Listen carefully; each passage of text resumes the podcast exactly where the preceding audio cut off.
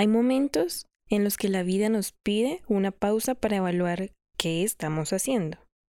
¿Este sí es el camino que debería coger? ¿O debo mejor replantear mis metas y actividades? Sobre esto vamos a hablar hoy. La importancia de la resiliencia con cada decisión que tomamos y la necesidad del autoanálisis para poder replantear procesos, reinventarnos y cumplir con nuestros propósitos. Bienvenidos al octavo episodio de Soñar es viable.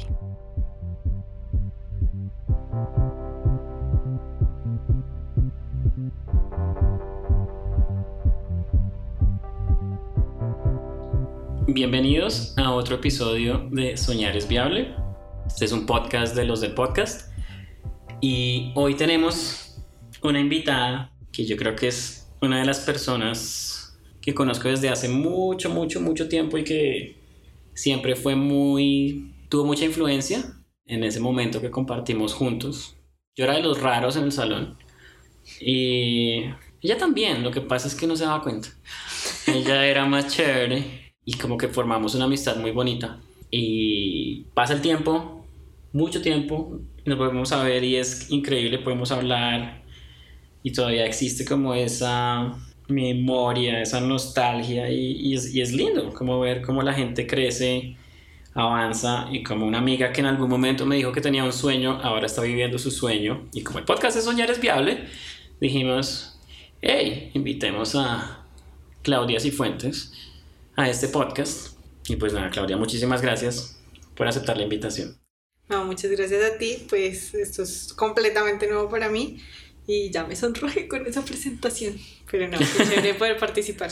No, no, no, esa no es la presentación. La presentación, a ver, la presentación en serio. ¿Quién es Claudia para mí? Um, sí, en serio, yo era de los raros del salón. No el friki, el raro, ¿no? Es diferente. Habían niveles. Uh, pero en todo caso, como que yo siento que tenía muy pocos amigos. Mi primera memoria con Claudia es clase de música, quinto de primaria. Yo era muy bueno tocando flauta porque tocaba piano y yo no sé por qué le enseñan a uno flauta en el colegio. Deberían por lo menos enseñarle guitarra.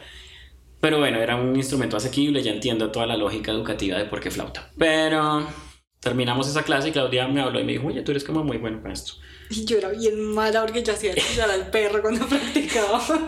Y fue como, sí, pues no sé, tal vez sí, soy bueno. Y, y ya, y empezamos a hablarnos desde ahí. O sea, realmente fue algo muy básico y como muy... Pero... Y ahí empezó una amistad muy bonita. Y así seguimos de amigos hasta que pues yo me fui en décimo fuera del país. Pero yo creo que Claudia, sí, Claudia fue mi mejor amiga de todo ese tiempo del colegio. En realidad fue la persona que me vio crecer del niño, niño, a niño con su primera traga, a niño con su primer corazón roto, a niño con su primera novia, y así como que todas, y creo que yo también la vi como en ese crecer de niño a preadolescente, a inicios de adolescente, y eso es muy bonito. Y siempre me ha producido una energía muy positiva y la admiro mucho desde siempre porque yo tocaba piano, entonces yo siempre era como, salía al colegio a tocar piano y nunca tenía mucho tiempo. Y Claudia hacía patinaje ya les contará ella. Entonces ella también era una persona que siempre estaba en entrenamientos de patinaje y también tenía una vida como muy, no sé cuál es la palabra, no rígida no es, pero como muy organizada, muy estructurada. Como una agenda muy apretada. Ajá, como poco tiempo para lo que un niño en el colegio generalmente tiene. Y eso a mí me parecía muy chévere, como soy raro pero no soy el único. Eh, bien. ella, y eso es clave para mí. Entonces, muchas gracias Claudia. Ahora cuéntanos tú quién eres. Ok, mm, bueno, mi nombre es Claudia Cifuentes y como diría mi mamá, acuérdese que tiene mamá Santanilla, aunque siempre me cambian el apellido. Eh, efectivamente, yo incursioné en el mundo deportivo y de la danza desde muy temprana porque era un fastidio de chiquita, entonces mis papás no me aguantaban. Porque era como, no, esta vieja no se queda quieta. Un médico les dijo, bueno, metanla a hacer cualquier cosa. Ojalá que sean varias cosas para que se canse y ya, deje de fregar. Y efectivamente me metieron como en scouts, en danzas, en patinaje. Y ya con el tiempo me fue gustando más patinaje. Y pues ya obviamente uno tiene que en, algún momento decidir, pues porque ya el nivel de competencia aumenta y decidir patinaje. Entonces ya por ahí empecé como toda mi vida deportiva desde muy temprana Ok, muy bien. Muchas gracias. Muy linda la nostalgia y todo. Vengamos al presente. Hablemos de quién es Claudia hoy. Y mi percepción de Claudia hoy Y la razón por la que la invitamos al podcast es también porque desde muy chiquita ella siempre hablaba de la federación, la federación, la federación, la federación. Yo ni siquiera sabía qué era eso. Pero el punto es que hablaba de la federación de algo, no me acuerdo exactamente cuál era, o si son varias, no sé. Mi ignorancia acá es bastante elevada, el mundo de los deportes no es el mío. Pero era muy chévere porque ella siempre tenía una admiración increíble por eso. Y nos vimos hace que 20 días. Y dice, no, estoy trabajando para la federación. Y yo como, ¿what? Eso está muy chévere genial, felicitaciones. Y soñar es viable, pensar en algo de una manera tan aspiracional y trabajar ahí ahora, qué nota, o sea, me pareció realmente muy chévere. Y como ver que los sueños que uno tiene tal vez de pequeño que no entiende muy bien, si se logran como cumplir en algún momento mucho más tarde y con mucho trabajo en la vida. Entonces, y sí, por eso está invitada acá, por eso y porque pues también eh, sus sueños han evolucionado un montón y han cambiado un montón. Esto ya lo hablamos nosotros como hace 20 días tomando pola. Pero, pero también queremos explorar eso. Pues cuéntanos, Claudia, cómo ha sido como esa trayectoria tuya. Cuéntanos un poco de tu vida, cómo que empezaste a soñar, cómo se han transformado esos sueños, cómo llegas a trabajar acá. Bueno, actualmente me encuentro trabajando en el Ministerio del Deporte, no en la Federación. Bueno. El Ministerio es como el papá de las federaciones. Perdón. Pero digamos que sí está correcto a tu apreciación en términos que cuando yo era pequeña, sí decía como, ah, yo quiero llegar y ser selección Colombia y estar en la federación en ese momento de patinaje. Ahí Pero pues digamos que sí, sí es bastante afín. gracias, Eh, gracias por no darme tan duro. Muchas gracias. Bueno, como les decía, pues nada, era una mamera y en algún momento ya tomé la decisión del patinaje. En ese momento, ya cuando estaba dedicada a patinar, pues primero la gran persona que siempre ha estado para mí ahí incondicionalmente en términos deportivos es mi mamá. O sea, mi mamá, si bien me apoyó muchísimo, incondicionalmente, pues también era la persona que de alguna manera ponía ese, ese talante alto y esa presión de, oye, tienes que seguir, oye, tienes que ubicarte, oye, tienes que apuntar más alto cada vez. Y eso hizo que obviamente yo me mantuviera dentro de la disciplina para estar siempre entrenando todos los santos días, ya no saber qué era viajar, qué era estar en eventos familiares y perder una serie de cosas que en algún punto en la edad de la rebeldía como dirían por ahí, la edad de la caca, diría mi hermana, pues efectivamente yo alegué eso, como, ah, pues que yo no voy a fiestas, no tengo amigos, si yo me quedo algún día en la casa porque por algo no entrené, absolutamente nadie me va a llamar porque todo el mundo sabe que yo nunca estoy. Entonces sentía como que perdía parte de mi vida y como de la vida natural que tiene cualquier otra persona. Entonces yo siempre me imaginaba como, ah, ¿cómo será la vida? De alguno de mis compañeros, pues que no llega a su casa a hacer que en la tarde. Y yo decía, pero ¿cómo será? No hacen ni mierda en la vida. Sí, qué rico llegar a ver los caballeros del zodiaco. O Sí, yo qué sé, total. Dragon Ball, como todo el mundo. Pues, sí. Y no como tener que entrenar mucho tiempo y después tener que hacer tareas, uno así súper cansado y como que no dar pie con bola a veces. Y, pero pues digamos que eso también me dio otras herramientas en la vida más adelante. Y era mirar cómo organizar mis tiempos para dar respuesta a todo, no sé cómo, pero la daba. Y entonces eso me dio como otras cositas más adelante. Creo que estuve tan metida en el mundo del deporte que eso hizo que mi vida profesional jamás se enfocó hacia ningún otro lugar que no fuera el deporte. Entonces dije, no, lo mío es ser entrenadora. Lo tenía clarísimo, ¿verdad? Como es de noveno. Bueno, sí, ya, voy a ser entrenadora, no me voy a presentar a nada más en la vida y así lo hice. Entonces, cuando yo entré a la universidad, dije, no, yo voy a ser entrenadora porque quiero ser una buena entrenadora, porque veía que también mis entrenadores metían mucho la pata ya cuando uno empieza como a verlos desde otro punto de vista. Decía, no, yo quiero ser una buena entrenadora. Pero resulta que ya cuando entré, pues primero me retiré, cambié de deporte. Ya dije, no, esto ya no es lo mío. Me di cuenta que a pesar de que el patinaje me dio muchísimo y muchísimas alegrías, amistades y demás, pues resulta que ese no era el deporte para mí. Y lo hice por muchísimos años. Pero no era mi deporte, era el deporte de mi mamá. Entonces fue como, ¿y ahora qué? Y me cambié de deporte y terminé en tiro con arco, que es un deporte primero un poco desconocido, segundo, pues digamos que va en contravía de lo que todo el mundo tiene en la cabeza por deporte, que es como "Ah, salir cansado y ser una persona musculosa y bonita y de todas las formas. Y resulta que ellas son personas supremamente alternativas, con los pelos de todos los colores. Y para mí era muy raro porque era como que por fin podía ser un poco más yo porque en el patinaje pues obviamente tienes que conservar ciertas líneas de la estética que no te permitían desarrollar tu, de tu personalidad. Entonces yo decía, bueno, esto está como chévere. Y me terminó gustando un montón, pero me di cuenta que lo mío tal vez sí no era ser entrenadora. Lo fui, me gustó, lo disfruté, pero resulta que después dije, oiga, a mí me gusta como el tema de la administración deportiva. O sea, estar en esas cabezas que toman las decisiones y decir, oiga, esto por qué va por aquí, cómo se va a apoyar por allá, y empezar a orientar el deporte desde otras perspectivas. Ya de ahí, pues nada, me desarrollé como atleta otra vez en otro deporte.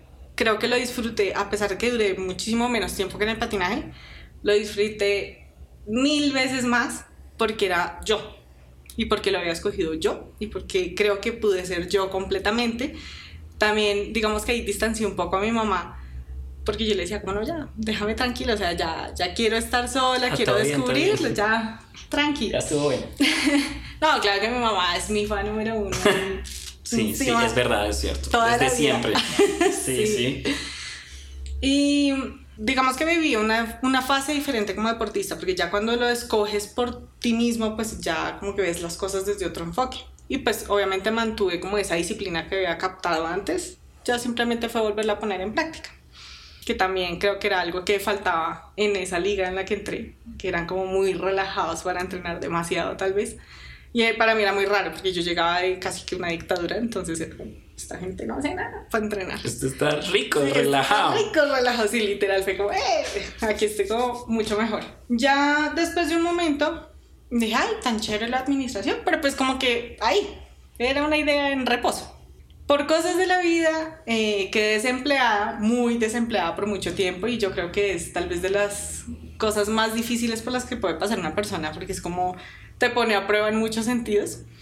Y bueno, tuve que empezar a hacer trabajos de mi profesión, pero que yo decía, no, esta vaina a mí no me gusta, pero ni poquito, jamás lo voy a hacer, pero pues obviamente toco porque pues tocaba ganar plata, nada que hacerle. Entonces, bueno, tuve esos trabajos, me separé desde la parte deportiva porque no podía costearme en ese momento volver a, disparar. Y pues en el desespero, yo dije, ah, pues presentémonos allá a esa institución de Coldeportes, me parece una nota, mil veces había buscado trabajar ahí, pero nunca encontré por dónde aplicar. Y yo dije en el desespero, no, sí, eso con el Estado uno empieza a trabajar en tres meses, pues eso se, demora como dos años. Yo, bueno, no importa. Es breve. Y al final, pues bueno, hice todas las pruebas, estudié un montón de todo y terminé pasando el, el concurso, porque estoy en carrera administrativa. Y empecé a trabajar con ellos y empecé a darme cuenta que también es diferente. Y yo dije, ¡Ah!". y empecé a ver otros mundos que no conocía. Entonces, por ejemplo, ya actualmente veo cosas que antes jamás me hubieran interesado, como, oiga, recuperar prácticas ancestrales deportivas de ciertos pueblos indígenas, que jamás en la vida hubiera dicho, ay, tan interesante. No, y ahorita sí me parecen muy interesantes. Eso está hermoso, muy bien. Entonces era como, ¡ay, qué chévere! Y empecé a ver otro mundo que tal vez yo desconocía o ignoraba, o simplemente estaba enfocada en otras cosas. Y, y ahorita ya veo como, ¡oh, qué interesante! Entonces, ahorita me encuentro sí en el lugar que quería estar, o sea, como en ese top de aprender un montón de cómo se manejan los hilos desde arriba. Pero también veo que ya no quiero ser la entrenadora que quería cuando inicié mi profesión, ya tal vez no quiero esa parte tan administrativa, sino ya ahorita me interesa más una parte social. Yo soy una obsesiva, me encanta, adoro los Juegos Olímpicos, me encantan. O sea, yo creo que tengo un problema serio con los Juegos Olímpicos. Y yo los llevo viendo desde que tengo memoria en Atlanta del 96. Y los he seguido viendo y veo también... Del 96. Sí, o sea, lo tengo así clarísimo, y tengo las fechas y todo, me encanta. Los sí. Atlanta. Yo creo que nadie en Colombia sabe Pero bueno, genial. y lo mismo con Juegos Olímpicos de Invierno. Y de verdad me encanta. Y entonces ya llegó ahorita un punto en que dije, bueno, listo, ya aprendí un montón, tengo todavía que aprender un montón donde estoy ahorita. Pero creo que mi siguiente paso y a lo que quiero apuntarle por lo menos es, sí, quiero seguir en la cabeza, pero en otra cabeza. Entonces a mí me gustaría como analizar cómo son los Juegos Olímpicos, qué impacto tienen a nivel socioeconómico, porque no es solamente, ay, tan lindos los atletas, van y ganan. Aparte de las historias de atletas y entrenadores, es qué genera eso, por ejemplo, cuando una ciudad se postula, qué impactos tiene a nivel económico, a nivel social. Y esa parte como de comprender como un poco más académicamente el deporte me parece una machera y las expresiones del deporte. Pero desde una parte más, no sé, como de sociología o de esos lados extraños, que son campos para mí muy raros, pues porque yo no era así como de, oh, sí, ven, pongámonos. De hecho, en el colegio yo era como un poco vaga, entonces ven, pongámonos a leer y a estudiar, y pues creo que es, Pues no. todavía está muy fuera de mi foco. Pues yo digo, no, me parece muy chévere. O sea, me parece muy chévere recuperación de cosas, entender las culturas a partir del movimiento del cuerpo, comprender los Juegos Olímpicos y todo lo que implica como, como toda una dinámica de masas. Eso me parece una machera. Y creo que ese es ya mi siguiente paso. Pero por ahora creo que debo seguir aprendiendo donde estoy. Hermoso, hermoso. Tengo como 400 preguntas, pero vamos, vamos de a pasos. Una que me parece muy curiosa es esa dualidad de la madre, que en mi caso también es mi madre con el piano y con muchas cosas, de ser ese rol como que, no sé, como que te exige un montón y que uno como que tiene como que, como que exige, te da unas herramientas, tú las desarrollas, las incorporas, se vuelven tuyas, pero luego ya es como déjeme solo, yo voy a ver qué hago, chao, pero esas herramientas igual quedaron, que es lo importante, como esos valores y esos hábitos. Lo importante no es el medio en el que ese tipo de, no sé, enseñanzas se dieron, sino el fondo, como la esencia de la lógica detrás de trabajar duro para lograr algo. En otro podcast que hicimos previamente, yo decía, también porque lo he visto muchas veces, que madurar es como defraudar a los padres de alguna manera. Es soltar su idea imaginaria de lo que quieren de uno y ser uno con lo que adoptó de lo que ellos le dieron. Y escuchándote, lo dices muy parecido, como si mi mamá, ta, ta, ta, ta, ta, pero luego le dije, ya déjeme sola, pero igual tenías esas herramientas. ¿Qué herramientas te dio tu madre? Como. ¿qué es, ¿Cuáles son esos hábitos, super hábitos? Porque realmente, mira, ya vas a ser directora de los Olímpicos en 10 años. Entonces, ¿qué pasó? ¿Qué fue lo que hizo tu mamá y que al final, más allá que lo haya hecho tu mamá, lo incorporaste tú y lo haces tú hoy en día? ¿Cuáles son esas cosas que te permiten como identificar qué quieres soñar, qué tengo que hacer para alcanzarlo y alcanzarlo? Uy, bueno, por un lado, yo no sé si porque mi mamá es santanderiana, pero entonces mi mamá primero es de un genio así como bien templado, o sea, lo que ella dice y así se hace. Es ley. Es ley. Pero si algo yo le admiro a mi mamá, absolutamente, es que mi mamá es una berraca para conseguir lo que se propone. O sea, todavía no le puedes decir, mamá, estaba buscando, qué sé yo, un borrador transparente. No, eso no se consigue. ¿Que no? Que se lo consigo. Y, te- y literal, o sea, o sea, tengo muchas anécdotas de mi mamá durante mi vida deportiva donde digamos que en un momento donde no teníamos muchos recursos económicos, estábamos un poco mal y pues siempre es costoso pues ser deportista de rendimiento. Mi mamá hizo cosas impensables y tocó puertas donde fuera con tal de continuar dándome el apoyo. Y siempre me decía, si usted la tiene clara, hágalo. Si usted quiere algo, trabájelo. Pero es que eso no es, mamá me dio pereza, no quiero ir a entrenar. No, eso es, usted tiene que continuar. Entonces, básicamente es, uno, era como, oye, si te lo propusiste, búscalo. Está, existe. Y si no, pues invéntate, pero tienes que darte la maña. Y lo otro era como, tienes que tener una idea clara. ¿Qué quieres? ¿Hacia dónde vas? Y si no, pues ve caminando un paso más a ver qué vas encontrando y si- con eso se te van aclarando las ideas de qué es lo que quieres. Entonces eso me parecía como interesante, tal vez en mi adolescencia no lo quise tanto, pero, pero creo que sí, al final tenía toda la razón. Pues efectivamente el mundo está abierto a muchas cosas, pero uno a veces está un poco sesgado. Entonces creo que eso va también en parte con lo que yo te decía ahorita de, para mí ver una parte social del deporte, ay, mira, la mayoría de la gente ni se la imagina en Colombia. Afuera existe hace mil años. Yo tuve por ahí un desliz porque, por ejemplo, yo para los videojuegos soy nula, negada, mal, mejor dicho, ni con el gusanito de los celulares viejos. Pésima. Pero uno tiene que abrirse también a otras posibilidades. Y es que, por ejemplo, están los eSports, que para mí eso fue como un choque cultural y todo. Eso no es un deporte, eso no es un deporte. Y Sí, después sí. es como, pero está el ajedrez y uno, mierda. ¿Y ahora qué hago con esto? Pero uno tiene que empezar a abrirse a otras cosas y solamente se da si uno sigue caminando, sigue abriendo, sigue buscando, sigue preguntando de manera incansable. Y creo que eso es como la herramienta que me dijo mi mamá. Siga, siga, siga intentando, siga probando, siga haciendo hasta que se le dé, básicamente. Eso está muy chévere. Sí, es como ser persistente, tal vez. Sí. Es la Sí, hay una palabra para eso. Constancia, Resiliencia. Ah, resiliencia es reinventar. Eso es más linda todavía. Porque es ser persistente, aunque todo esté muy mal. Eso es la resiliencia. Es como todo está mal, no importa. No importa, tú sí. Se levanta igual, va y hace sus Y lo que tú dices, se- como reinventarse.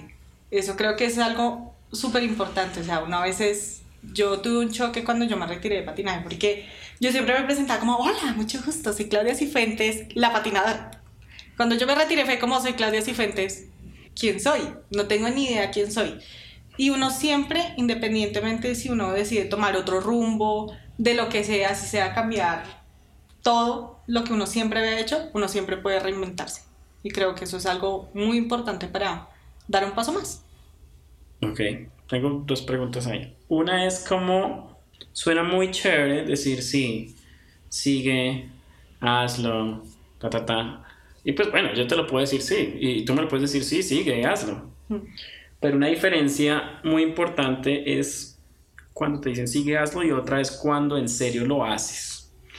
Y yo quiero saber, ¿tú cómo haces para hacer eso? ¿Sí me voy a entender? Porque es que una cosa es decir, listo, yo sé que tengo que seguir y ser resiliente y seguir avanzando y seguir aprendiendo y descubres esto de la cultura y el deporte, que más adelante vamos a hablar de eso porque me parece muy bonito. Pero por ahora es como, ¿qué haces exactamente para mantener esa resiliencia y para seguir aprendiendo y seguir avanzando y seguir caminando? ¿Cómo lo haces? ¿Cómo- ¿Eso, eso qué significa en hábitos, en el día a día? ¿Eso qué es? Ok, mm, yo suelo escribir mucho para todo, para organizar desde mi dinero, cuando tengo dudas de qué camino debo tomar a veces, yo suelo escribir. Entonces, lo que yo hago es precisamente eso, es como, bueno, ¿dónde me veo? En tal lugar, o qué me gusta en tal lugar. ¿Qué necesitaría? Como, bueno, necesito, no sé, eh, estudiar inglés, pues entonces tengo que empezar a estudiar inglés otra vez. Aclárese, otra vez. De nuevo. De nuevo, aquí vamos. Eh, no sé, tengo que empezar a buscar eh, algún curso en particular, pues entonces empecemos a buscarlo. Y me empiezo como, a veces cuando me da como esas búsquedas un poco obsesivas de, uy, tengo que empezar a buscar un curso, empiezo a buscar y a escarbar y gasto mucho tiempo precisamente buscando eso que considero que es el paso que debo dar. Y si es a veces que considero que debo enfocarme en otra cosa, pero hacerla bien, y eso es- creo que es algo súper importante, que estés cómodo y que sientas que lo estás haciendo bien, pues bueno, tengo que mirar qué tengo que hacer para hacerlo bien. Y si eso significa comprar libros, si significa leer, si significa buscar videos, si significa lo que sea, empezar así sea hasta hablar otro idioma, como sea, pues lo empiezo a hacer. Entonces, como que planto las cosas, lo, yo dibujo mucho, escribo mucho, hago garabatos y de ahí como que empiezo, siempre lo veo como, como una escalerita, como soy un poquito gráfica y de ahí ya digo, ah, bueno, entonces puedo hacer esto, voy a empezar a hacer esto, quiero llegar hasta tal punto, entonces necesito tal cosa. Ok, eso está muy chévere. O sea, tienes la idea, coges el cuaderno, pintas un proceso y lo haces. Sí. Y sí, es como un poquito obsesivo. Por ejemplo, el tema de los olímpicos, que ya estaba mirando como en Amazon como libros de los olímpicos, pero ¿y cómo se desarrollan? Por ahí estuve también bajando como artículos. O sea, como que me, me empiezo a obsesionar. Y a veces yo miro, por ejemplo, mis libros y digo como, "Ah, no lo he leído, pero te leeré, espérame. Ahí voy. Pero sí, me obsesiono un poquito con el tema. Ok, muy chévere, listo. ¿Algo más que haces para poder mantenerte como enfocada, además de escribir y como plantear un proceso claro como de lo que toca hacer? Como 1, 2, 3, 4, 5, me imagino que es como una especie de plan. Sí. ¿Qué más, ¿Qué más haces? ¿Hay algo más que te permita como mantenerte enfocada y lograr lo que quieres? No sé. Hay gente, por ejemplo, que prefiere trabajar en las mañanas porque es más, se concentra mejor. Hay gente que medita y luego trabaja. No sé, hay gente que va al gimnasio y luego piensa. ¿no? Como que hay cosas que la gente hace de acuerdo a su biorritmo, a sus hábitos, a sus habilidades, a sus competencias. ¿Hay algo más que te permita a ti como mantenerte, no sé, enfocada en lo que quieres? Yo realmente lo asumiría es más como la obsesión que tengo. Por lo menos lo digo por el tema de los olímpicos. Es como que, o sea, yo creo que la semana si los nombro una vez a la semana. es porque como que siempre me estoy de alguna manera eh, como reiterando, como allá, allá, allá es a donde tienes que llegar.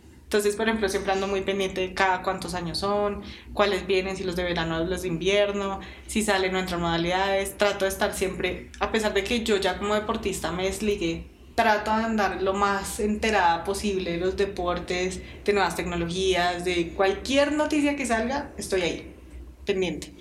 Y como que me voy recalcando cuál es el horizonte, cuál es el punto final al que hay que llegar. Ok. Donde la mirada de Dios llega cansada, allá será. ok, listo, muy bien, muy bien. Tú dijiste algo también que conmigo resuena mucho porque yo también he pasado por ahí y era el tema del desempleo. Mm. Que yo creo que ese es un tema fantástico además para hablar porque ¿quién acá no ha estado desempleado en Colombia?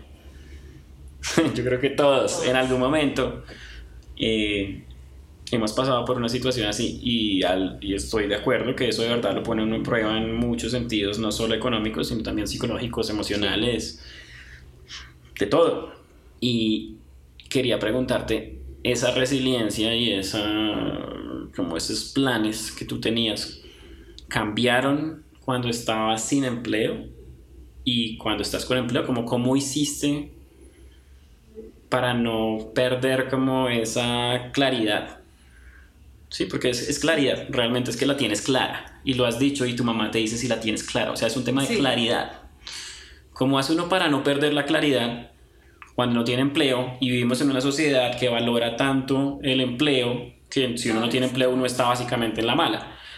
Sí, no, de hecho, de hecho, creería que también sería estudiar un poquito como la presión que existe en el desempleo en personas que no son vagas, no es que estén ahí por opción, pero sí existe, creo que una gran presión al respecto. Pero bueno, creo que eso es otro tema. Estoy de acuerdo. Eh, en mi caso, en el desempleo, de hecho, creo que reafirmó para dónde quería ir. A pesar de que gasté. Hay algo que me pasó en el desempleo y es que por más que tú dices, bueno, tengo mucho tiempo, en mi caso, pues no pasé hambre ni malas situaciones, pero creo que a la larga el tratar de encontrar un trabajo y que no se te da y que no se te da y que no se te da te vuelve de alguna manera como, como que te empiezas a encerrar en una burbuja y te vuelves como un poquito inútil porque como que tú mismo ya empiezas a decir no me estoy hundiendo uh, Sí, como que uno se va haciendo más... Eso es como esa profecía que se cumple, ¿no? Es como, yo quiero tener un empleo, pero no soy tan bueno. Mandas hojas de vida y te reconoces a ti mismo, sí, efectivamente, no soy tan bueno. sí. Pero no es verdad. Es que es difícil mantener una perspectiva positiva de uno mismo. En serio, cuando hay tanta presión por tener un empleo y en serio no hay tantos empleos. Es que no hay tanto, no hay trabajo suficiente para todas las personas que tenemos. En ese sentido de conseguir un empleo. O sea, entonces tú dices que eso te aclaró aún más las cosas. ¿Por Sí. qué? ¿Cómo? Bueno, resulta que el empleo en el que yo había estado antes no tenía nada que ver con deporte, tenía que ver con educación. Eh, aprendí muchísimo y también me abrió los ojos hacia otras cosas que me interesaron más adelante. Pero me fui por el facilismo, ¿no? O sea, ganaba súper bien y fue como, ah, estoy re bien aquí, gano muy buen dinero, estoy muy cómoda, tengo unos tiempos súper chéveres. Y resulta que cuando quedo sin empleo, me di cuenta como, ok, primero gasté un montón de plata, no ahorré ni un carajo, me la comí toda, como dice mi la comí en cucas y hmm, nada de ese dinero. Bien. Pero aparte de eso me di cuenta que resulta que me había vuelto muy facilista, o sea, como, ah, era buen dinero, pues estaba haciendo como otra cosa nada que ver que nunca me había propuesto y que fuera de mi liga totalmente. Yo dije, no, venga, ¿y yo en qué estoy? Fue como, no, no, tengo que volver a, a donde yo estaba, tengo que volver a mi área. Y ahí fue como, listo, empecemos. Obviamente uno al principio empieza a aplicar como a todo lo que uno quiere y ya después se da cuenta que no le sale absolutamente nada y ves pasar los días, los meses y dices, no, no, no, no, ya ahora sí, como sea, tengo que entrar a algo. Pero dije, no, no me voy a presentar algo que no sea de mi área al menos. porque entonces ya me perdí completamente en el rumbo solamente porque necesito. Y pues tampoco es que me esté muriendo y me pueda dar a la pela de seguir luchando ese puesto que necesito en mi área y volver a enfocarme. Entonces por eso digo que el desempleo me sirvió a volverme a enfocar. Me había vuelto bastante facilista. Entonces el desempleo fue una herramienta que te ayuda a uno identificar el camino que habías tomado y cómo lo fácil no necesariamente es lo valioso. Y dos, te ayuda a aclarar, pues realmente, tú lo dices como tu área, pero creo que es más como tu llamado, tu propósito, tu, lo, que, lo que realmente vibra y resuena contigo, con tu alma, con lo que eres. ¿Sí? ¿O estoy leyéndolo mal? No, no, no, sí, o sea, sí, efectivamente, siempre lo digo como mi área de estudio, pero digamos que a pesar de que toda la vida estuve en el mundo del deporte, pues sí me gusta mucho y me apasiona mucho y, y creo que sí, realmente es algo que me apasiona cuando lo hago así hayan dificultades, por ejemplo, en el trabajo, que tú digas como no, no me parece, pero siempre, siempre es algo que me gusta, es como, ay, ahí está. Ahí está el genio, sí, sí, sí, excelente. Hay algo muy lindo de todo lo que has dicho y es como que quiero A, entonces trabajo, consigo A, listo, ya check. Quiero B, entonces trabajo, consigo B, check.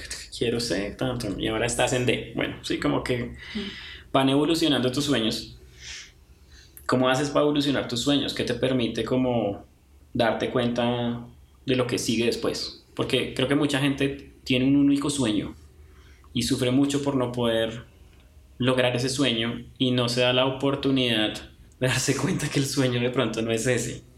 Y tú le dices, renunciar a patinaje fue muy duro, mi identidad se desdibujó un poco, ya no era Claudia Cifuentes la patinadora, ahora soy Claudia Cifuentes la... ¿Cómo hace uno para no tener ese miedo? dejar caer ese, esa construcción que uno tiene de uno mismo y ponerse otras nuevas metas, otros nuevos sueños. ¿Cómo lo haces tú? Bueno, yo soy bastante analítica siempre. O sea, yo siempre me estoy dando un poquito de rejo y siempre me estoy como autoanalizando muchísimo y creo que eso hace el decidir como, ¿y ahora quién soy? Y quién quiero ser y por qué lo voy a hacer y si estoy bien, estoy cómoda y como que siempre me estoy como, como autoexaminando para todo lo que yo normalmente hago. De hecho, uno de esos casos, por ejemplo, es mi relación de pareja. Es algo que yo siempre digo que soy como muy cabeza fría en mi relación de pareja, porque es como que siempre me gusta estarla analizando, estamos bien, no estamos bien, para dónde vamos, por qué vamos, no vamos. Entonces como que siempre soy muy, muy analítica.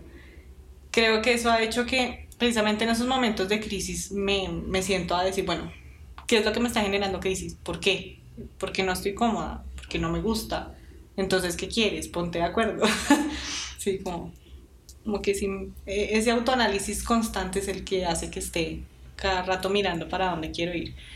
Y digamos que también la evolución de mis sueños, eh, yo lo veo como, como esa película de Hombres de Negro, la primera, al final de la película, que está como el, el bueno, el gatico con el cosito colgado en el cuello, que era la galaxia. Entonces entran en la galaxia, entonces empiezan y llegar a un planeta y como que abre otras dimensiones. Entonces yo siempre veo que hay cada vez una sombrilla más grande. Entonces yo me imaginé primero una chiquita y llegué ahí y me di cuenta como, oh no, el universo es un poquito más grande. Y entonces trato de trepar a la siguiente. Y después no, el mundo es aún más grande. Y es como seguir entrando a esas nuevas capas, como una cebolla. Me quedo con la de Orión más bien. Ah, pero, pero sí. Ah. Sí, es como que cada vez es... Tú no lo esperas, se ve chiquito, pero al final hay más y más y más y más y más adentro. Y es seguir explorando, seguir entrando, seguir buscando. Tú, por naturaleza, eres muy analítica. Listo, check. ¿Qué te permite analizar o qué, además de lo de escribir y plantearte tan como generar ese mapa que te permite a ti como autoanalizarte. ¿Haces algún tipo de práctica, algo o es algo que simplemente naturalmente se te da? No, yo creo que es natural, o sea, así que yo diga, oh, sí, tengo tal método o tengo tales pasos, creo que ni siquiera yo los tengo claros. Pero sí soy de darme mucho palo como si estoy bien, no estoy bien, porque estás bien. ¿En qué momento? ¿Qué quieres? Por ejemplo. ¿Cuándo pasa eso? ¿En la ducha? ¿En el trabajo? ¿En el bus? Ay, no, en cualquier lado. De hecho, yo, soy, yo creo que por eso vivía tan elevada en el colegio, porque era como, me englobo por ahí y cuando me englobo realmente estoy, o bueno, puede que sí esté como cazando moscas por ahí, pero también puede que esté como pensando, mmm, está aburrido, por ejemplo, ahorita mi trabajo no me gusta o lo que sea. Digo, bueno, porque no me está gustando, ¿de verdad es que ya no me gusta esta vaina? ¿O, qué pasa? ¿O no? Solamente es que hay una rencilla y, y estoy incómoda, pero es algo superable, o realmente es que esta vaina ya no me gusta un carajo y lo que me genera es una angustia existencial horrible que me pasó en un trabajo que yo amaba. O sea, yo no he llorado por un hombre tanto como por ese trabajo. Y me pasó. Llegué a ese punto en que ya dije, no, yo ya no puedo seguir por más que quisiera, no puedo seguir. Porque estoy mal, ya no me gusta, ya no me apasiona, estoy muerta como persona. Ya, renuncio. La decisión más difícil que he tomado, que tuve que pensar por meses para volver a, como a recuperarme y decir, oiga, tengo que hacer otra cosa, tengo que ya sobrepasarlo, tengo que crecer y evolucionar de esto y aprender porque también metí la pata. Punto. Y ya. Es como esos momentos donde estoy como incómoda tal vez. Que empiezo como a analizar si soy yo, si es afuera, si somos todos juntos. ¿Tú cómo percibes que estás incómoda? ¿Cuáles son las alertas rojas, por así decirlo? Creo que es, es cuando ya uno nota que constantemente está en crisis. Como que, Ya. claro, siempre hay días que pueden ser malos, obviamente, pero pues estás bien, si no te afecta. Pero cuando tú ya notas que tu queja constante con cualquier persona que hablas es, ah, esto es lo peor que me está pasando, no, es que esto es una mamera, es que esto es súper aburrido, es que, por ejemplo, esa palabra de, ah, es que ya estoy aburrido, no sé qué hacer, o sea, algo está mal, si es constante, pues oiga, entonces desabúrrese, busque algo, ¿qué está pasando? Y ya, como dar ese paso. Ok, perfecto. Quiero también que hablemos un poquito de eso que mencionabas de, y lo dijiste, te brillaron los ojos, los demás no lo vieron, pero es verdad. Cuando habló de recuperar como esas prácticas culturales, ancestrales en términos de deporte, y porque me parece algo muy lindo y creo que eso es, esto suena ridículo, pero es bastante nuevo, aunque es antiguo es, es, bastante nuevo que como que desde un lugar de poder tipo ministerio empiece a reconocerse este tipo de prácticas y, y que la gente empiece a valorarlas y que tú empieces a ver también desde tu... Creo que el deporte es muy occidentalizado, ¿no? Es como... No, total. De verdad, está, hay unas relaciones de poder que te dicen que es un buen deporte, que es un mal deporte, que sí es un deporte, que no es un deporte, como que me parece muy interesante lo que dices de, de estas prácticas y quería preguntarte, pues realmente no, no, es como una pregunta, pero que nos cuentes un poco más de qué va eso y por qué es tan interesante para ti, teniendo en cuenta que eres una deportista, pues que ha crecido desde pequeña con toda esta disciplina deportiva, de alto competitividad. Bueno, tú entiendes lo que estoy sí. tratando de decir. Bueno, eso tiene que ver, uno, efectivamente creo que todos conocemos el deporte muy occidentalizado. Es, es, creo que la forma en que siempre vemos como, ay, sí, van, compiten, ganan medallas, nos representan, oh, qué orgullo. Es lo no, único que, que es como literalmente el hombre mono Así, azul, total, es hermoso, botándose de una plataforma, sí, nadando total. como, no sé, un dios. Ajá, ese, eso es un deporte. Sí. Y eso es otro. Pero entonces, bueno, ahí entra creo que entra una persona a mi vida y es precisamente mi pareja, porque pues él es antropólogo y cuando nos conocimos yo tenía muchas discusiones porque yo tenía como solamente esa visión, no solamente a nivel deportivo, sino en muchas cosas en la vida. Y digamos que él es una persona muy, muy académica y me tiene mucha paciencia porque yo cuando me enrancho, me enrancho y punto. Y entonces él me explica y como no, pero míralo desde otra óptica, puede que no te guste, pero existen otras culturas, existen otras cosas, porque es importante que otras culturas mantengan precisamente todo, como todo su acervo cultural. Y fue algo que fui comprendiendo con el tiempo. Entonces, ¿qué pasó ya más adelante? Ya con, como, como comprendiendo un poco esos otros enfoques, empecé a notar ya desde mi área de trabajo como, oiga, sí, efectivamente se llega a pueblos indígenas y lo primero es, ¿qué quieres? ¿Aprender fútbol? ¿Quieres aprender voleibol? Cuando ellos, por ejemplo, tienen otras cualidades, tienen otra serie de desarrollos a partir del cuerpo y de la motricidad que puede que ellos no lo vean como deporte como nosotros percibimos el deporte, pero que igual siguen siendo, eh, digamos que, demostraciones del movimiento. Entonces, por ejemplo, me contaba una compañera que es la que trabaja directamente con eso, yo no trabajo con eso, pero me parece súper chévere. Cómo llegar a, por ejemplo, a varias culturas que hacen tejidos, que para ellos es normal hacer tejidos con la boca, los pies y las manos al tiempo y hacer una figura 3D de la cara de un puma y ellos lo hacen como parte de su entretención. Y uno dice como, parce, yo me enredo cosiendo, o sea... Yo me, enredo cortándome la uña. sí, no, total. Ya. Pero para ellos es importante primero, pues no solamente por todas las habilidades físicas que eso denota y también cognitivas, sino porque para ellos tiene alguna importancia. O por ejemplo, ella me decía, no, se esconden, o sea, juegan a las escondidas en un río. Yo decía, parce, yo me ahogo, o sea, Claudia es la mejor escondiéndose, nunca apareció. Y es porque para ellos es la forma en cómo ellos pescan, es la forma en cómo ellos comprenden cómo se mueve el río en cuanto a corrientes. Ellos aprenden mucho de su medio y son juegos que para nosotros como... Entonces ahí es donde uno se da cuenta, pues primero que, bueno, ahí sí ya creo que es un tema más de Colombia.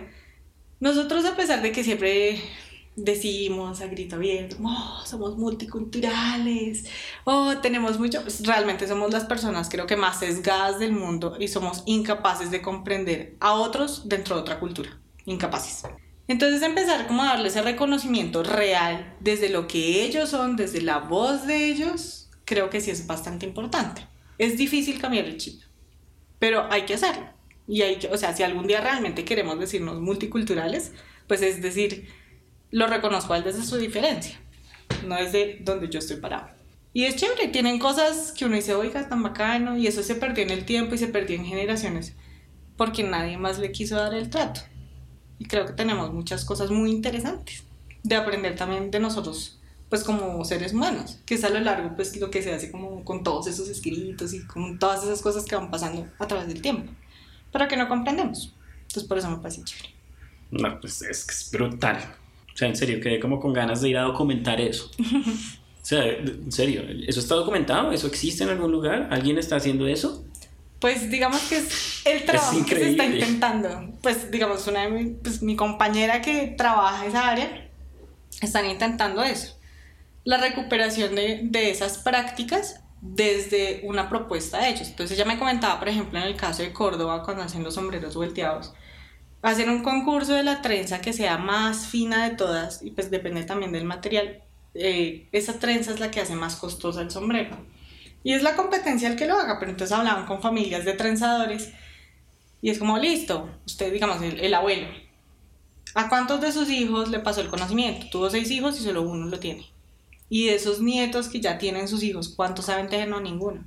Entonces es empezar como a ayudarles a ellos para que ellos se organicen y empiecen obviamente a pasar sus prácticas, porque a, a, veces pasa que dicen, ah, llegó el de Bogotá y ese es el que nos va a enseñar o ese es el que van a ir a enseñar. Pues nosotros, ¿qué le vamos a enseñar de la cultura de ellos? Nada que ver, nosotros ni siquiera pertenecemos a esa cultura. Pero sí, por lo menos, sí les podemos dar la mano y que ellos vean que se está perdiendo y que ellos mismos la recuperen, porque ellos son los que tienen el conocimiento. Entonces es, es una parte chévere. No, está genial, está genial y me alegra que eso esté pasando como a nivel estatal, por así decirlo, como que sí, falta mucho y lo que sea. Estoy seguro que es, si le invierten X deberías invertirle 100X, porque eso es mucho más. Pero me parece muy lindo saber eso, no tenía ni idea. Yo quería preguntarte también si tú, dentro de tu ejercicio como para plantearte los sueños y volverlos viables. Soñar es viable, en serio es perfecto. Que por estás acá. Muy bien. Si también has tenido apoyo como de otras personas que te han dado mucha claridad, además de tu madre con estos hábitos, gente como mentores que te han guiado, te han dado consejos, o no sé, puede que no sea un mentor, pero puede que sea un libro que te cambió la vida porque te ayudó a entender algo que no conocías, o qué otros recursos o personas te han dado como esa claridad de, de cómo cómo soñar, cómo, cómo, cómo ver las cosas y luego cómo hacer para alcanzarlas. Bueno, yo creo que en mi caso, creo que son personas que a uno se le van presentando en la vida. Y a mí sí me gusta escuchar mucho a la gente. Entonces, han existido personas en momentos de la vida que son las que creo la han tenido clara y yo digo, oh, creo que entonces era por ahí o creo que era por acá. Entonces, por ejemplo, en la universidad yo tuve un profe, mm, es un profe muy bueno en el área y todo, y yo hablaba con él como, oye, me parece interesante esto, me, me decía, oye, ¿por qué no te vas por este lado? Sí, me gustaba como escucharles las experiencias a ellos, de dónde estudiaron, cómo, por qué, cómo se han orientado. Aparte, digamos que una persona que me ha ayudado también, por lo menos ahorita en esa parte, como que me quiero orientar un poco más pedagógicamente, más académicamente, pues es mi pareja. Porque yo siempre le hablaba como, ay, eso me parece súper chévere esto y lo otro. Y me decía, oye, pero pues no te interesa como algo más como de sociología del deporte. Y yo, no, esa no existe. y al final, pues terminé encontrando y él me ha comprado libros. como, oye, sí existe y si se puede hablar de eso, y si hay gente que habla de eso, solamente que tal vez ahorita no es el medio y acá no es el medio, de pronto es en otro lugar, pero sí existe y hay gente que trabaja en eso, si es posible.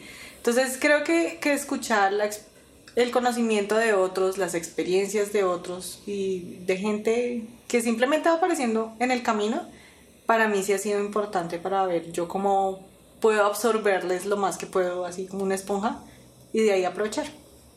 Ok, o sea, no tanto libros. No, es no, no, ese no es el camino para ti, es más experiencial. Es más lento. Sí, sí, sí, es la experiencia con la gente y tal. Sí. Ok, genial, genial. ¿Tú tienes algún hábito, como que digas, que recomiendas para poder lograr las cosas? Como puede que no sea un hábito muy consciente, pero por ejemplo, no sé, hay gente que cada vez que está en el camino al trabajo en el carro escucha un podcast de algo porque quiere aprender algo. Entonces aprovecha el tiempo en el que está viajando para aprender. Y si tú lo haces todo un año, terminas aprendiendo un montón de cosas que pues cambian la perspectiva de lo que estás pensando y papá, pa, ¿tienes algún hábito de algo que te ayude a tener claridad? Yo lo hago tal vez no diario, pero sí lo hago a largo plazo en términos de un año. Ok. Yo tengo un hábito y es que cada año sí o sí evalúo primero qué hice, qué dejé de hacer, cómo fue mi año, en términos de lo, de lo que yo quería. Y de ahí siempre, yo siempre pienso cómo va a ser mi otro año, qué voy a hacer, qué quiero hacer, si quiero viajar, a dónde voy a viajar, si quiero seguir en un trabajo, cómo voy a hacer en ese trabajo, qué quiero en ese trabajo. Siempre pienso qué quiero cada año. Si eso significa proyectarme a dos años más de, no sé, vamos a intentar estudiar en otro lugar, vamos a intentar hacer una maestría, por fin aprender inglés. Entonces es como, allá vamos. Ok, buenísimo, buenísimo. Sí, pero si lo hago es como cada año siempre evalúo el año y siempre pienso qué voy a hacer el siguiente año. Excelente. Yo creo que para cerrar, quisiera preguntarte pues de nuevo, nuestro podcast es Soñar es Viable. Si tú pudieras darle un consejo a las personas que escuchan este podcast, como uno, el, más importante, el más esencial, para que se den la oportunidad de soñar y que de verdad lo hagan algo real, como que no se queden, yo siempre he querido ir a Japón y cumplen 50 años y no han ido a Japón. Como, ¿qué les dirías tú? ¿Cuál es ese consejo, ese, esa sabiduría esencial que tú podrías transmitir con ellos y que te ha ayudado a ti a estar donde estás? Bueno, yo pienso, primero, que no hay sueños locos. Yo creo que eso es un error. O sea, a veces catalogan que, que hay sueños imposibles, que eso está loco, que usted está tostado. Y no, creo que todo sí es posible. Si usted la tiene clara y le gusta, es, usted lo va a hacer. Eso, o sea, eso lo han hecho muchas personas. Y porque es no uno. O sea, creo que si todo lo que uno quiere es posible. Puede que no sea el medio y usted tiene que encontrarlo. Y lo otro es es como abrirse las puertas para ese sueño que usted quiere. Entonces, por ejemplo, en el caso de, oh, sueño con ir al Japón. Pues listo, usted quiere ir al Japón. ¿Qué va a hacer? Entonces ya ahí significa que usted tiene que empezar a organizarse usted como persona de si realmente eso es lo que usted quiere, está dispuesto y a qué está dispuesto por ese sueño.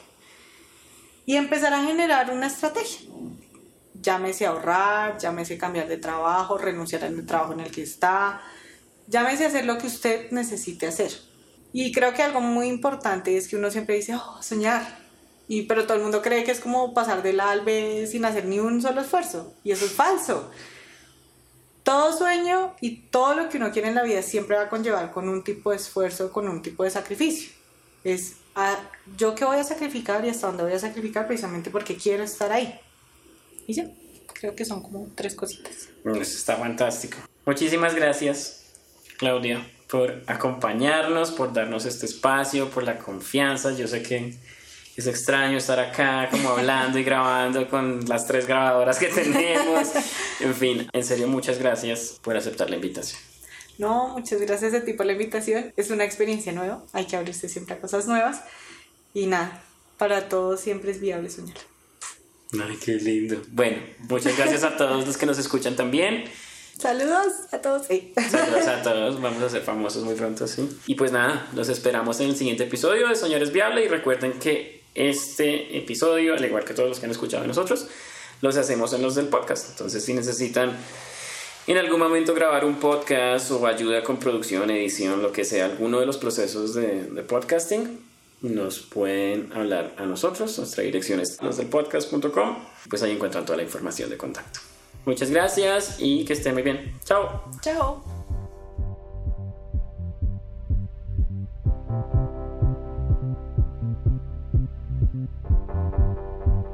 Este episodio es producido por los del podcast, un laboratorio de audio que permite llevar tu voz a toda la audiencia que quieres conectar. Para mayor información entra a www.losdelpodcast.com.